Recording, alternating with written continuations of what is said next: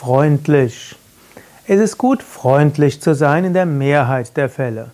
Es heißt so schön in I Ching, innen hart und außen weich.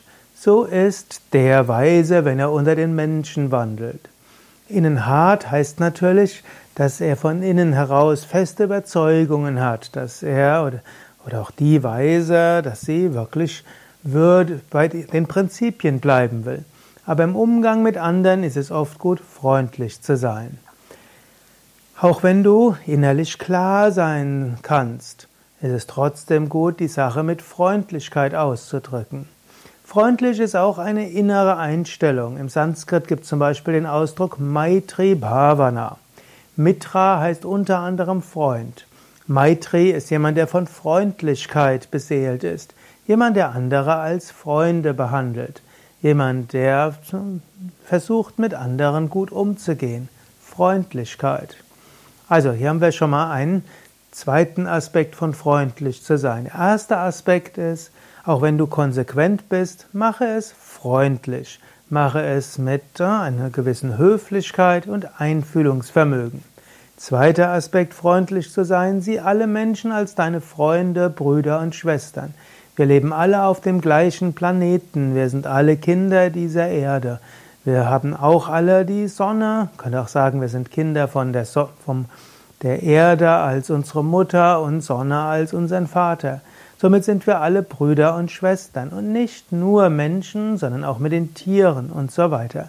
Wir können freundlich umgehen mit allen. Ein weiterer Aspekt ist natürlich auch Einfühlungsvermögen. Versuche den anderen Menschen zu verstehen. Ein freundlicher Umgang mit anderen muss nicht nur etwas Äußeres sein, sondern wenn du dir bewusst bist, bevor du mit dem anderen sprichst, schaffst du eine Herzensverbindung. Vom Herzen versuche den anderen zu fühlen und dann versuche herauszufinden, worum geht's dem anderen? Was sind seine Anliegen? Aber sei dir auch bewusst, was sind deine Anliegen? Und dann überlege, wie könntet ihr zusammen euren gemeinsamen Anliegen gerecht werden? Vielleicht könnt ihr auch, kannst du auch überlegen, und was sind unsere gemeinsamen Anliegen? Wenn du überlegst, was sind unsere gemeinsamen Anliegen, dann gilt es, die zu beachten. Und diese sind vorrangig. Und dann kannst du schauen, was sind die Anliegen des anderen, die berücksichtige, und was sind deine Anliegen. Und die berücksichtige auch. Aber vor allem die gemeinsamen Anliegen und damit ist die Freundlichkeit etwas, was von innen kommt. Und noch tiefer geht es, wenn du weißt, wir sind alle Manifestationen des einen kosmischen Bewusstseins. Dann fällt es dir besonders leicht, freundlich zu sein. Was meinst du? Bist du gerne freundlich?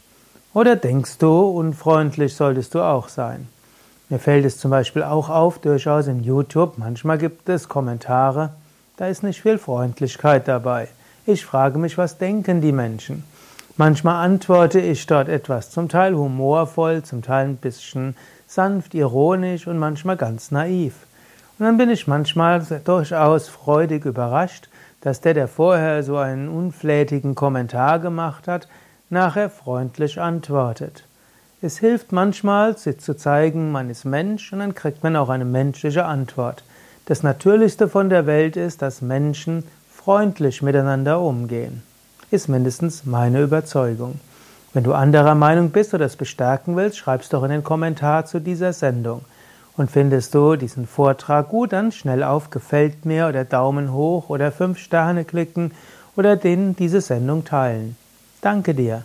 Mehr Vorträge und auch mehr Artikel zum Thema Persönlichkeit und menschlichen Umgang findest du auf wiki.yoga-vidya.de